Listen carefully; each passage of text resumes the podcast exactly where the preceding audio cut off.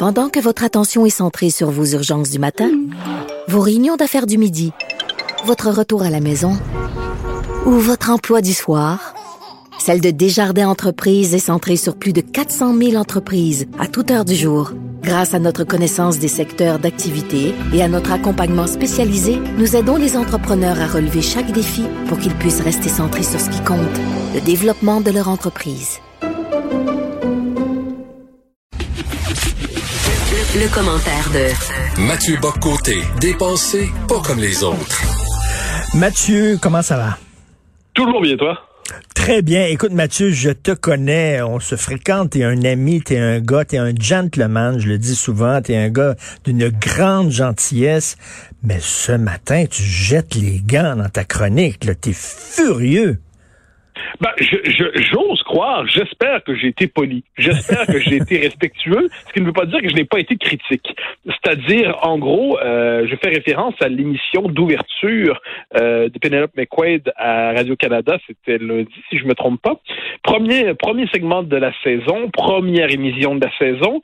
Le thème, le, le livre La fragilité blanche de Robin DiAngelo, que un livre qui, qui mérite euh, critique, à tout le moins pour le dire poliment.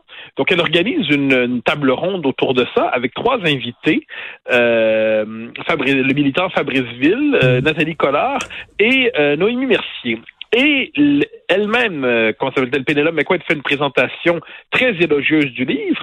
Et le problème, c'est que les trois invités, sans la moindre nuance, encensent le livre, n'en disent que du bien. On est dans une espèce de séance, en fait, de, qui relève davantage de la propagande que de la délibération du débat. Or, c'est un livre qui, quoi qu'on en pense, suscite des débats très, très vifs, qui suscite des controverses, qui suscite des désaccords de fond.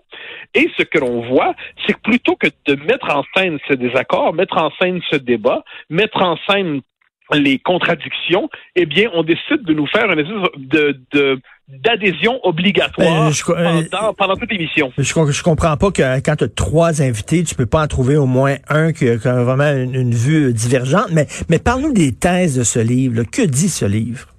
Ben alors, fondamentalement, la thèse de Robin DiAngelo, ça consiste à dire que le monde occidental serait fondamentalement euh, les États-Unis, mais elle prête ça à l'ensemble du monde occidental à la manière des Américains qui croient que partout le monde est un double des États-Unis.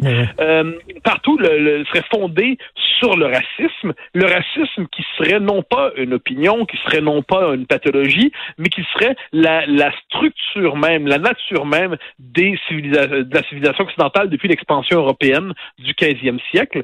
Donc fondamentalement derrière l'illusion de derrière l'illusion du euh, colorblind, derrière cette aspiration à fonder notre société sur la culture, la citoyenneté, eh il y aurait la domination blanche. Et tous les Blancs seraient racistes. Pourquoi? Parce qu'ils auraient été socialisés dans une société où l'identité blanche, qui ne se présente pas comme telle, mais qui se présente comme universalisme, tous les Blancs participeraient consciemment ou non à ce système raciste. Mais, mais, mais, Mathieu, excuse-moi, mais Mathieu, dire tous les Blancs sont racistes, n'est-ce pas raciste?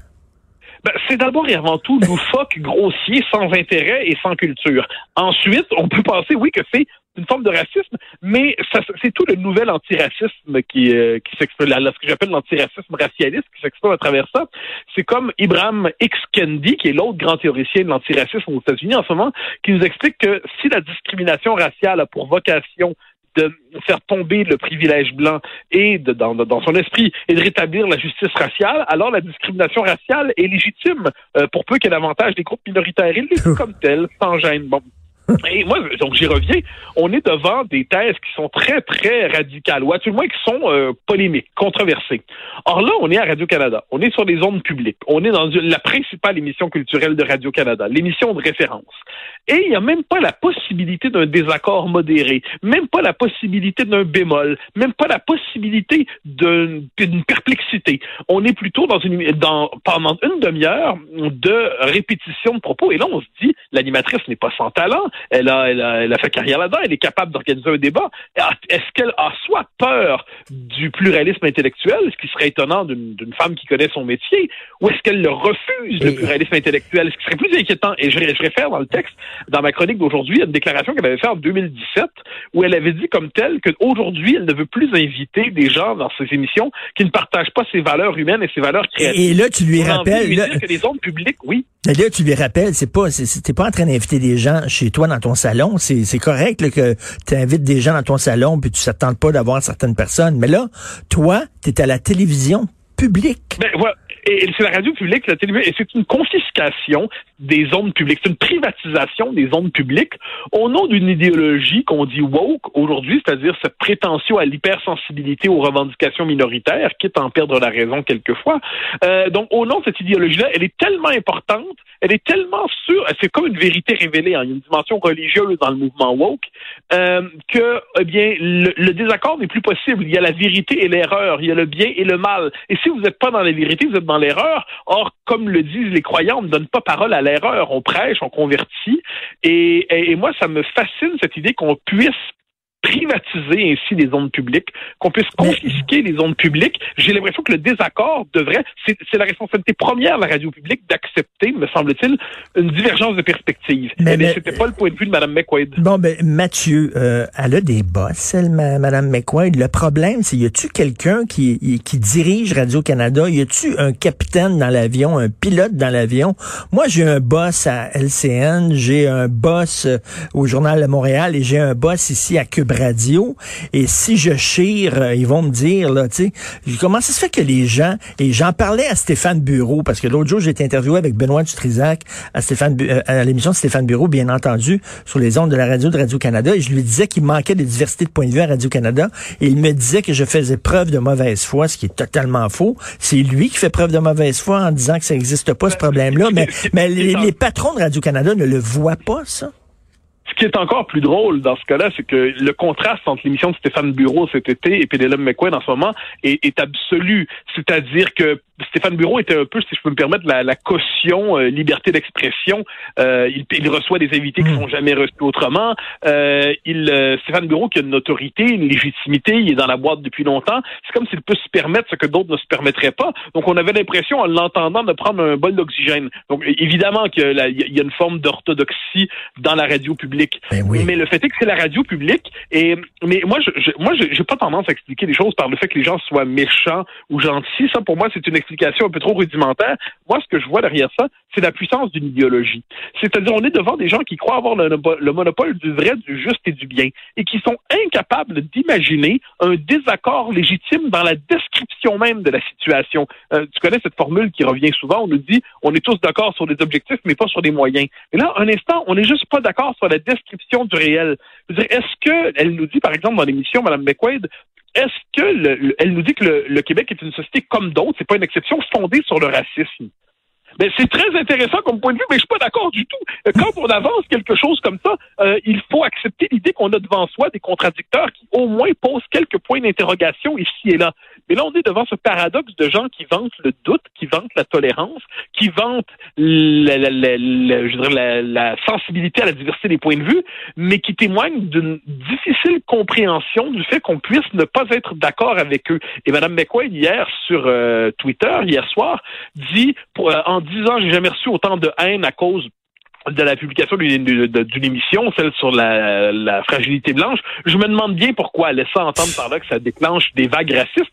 Elle avait dit dans l'émission, ça m'avait étonné, elle dit euh, pourquoi le Québec, on le sent en droit, les livres sur l'antiracisme ne sont pas en tête des ventes? Qu'est-ce que ça veut dire, laisser entendre par là qu'il y a une forme de tabou du racisme ici? On pourrait répondre inversement qu'on n'a pas la même histoire que les États-Unis, on n'a pas du tout la même expérience historique que les États-Unis, que même les minorités ici n'ont pas l'expérience historique de la minorité noire États-Unis.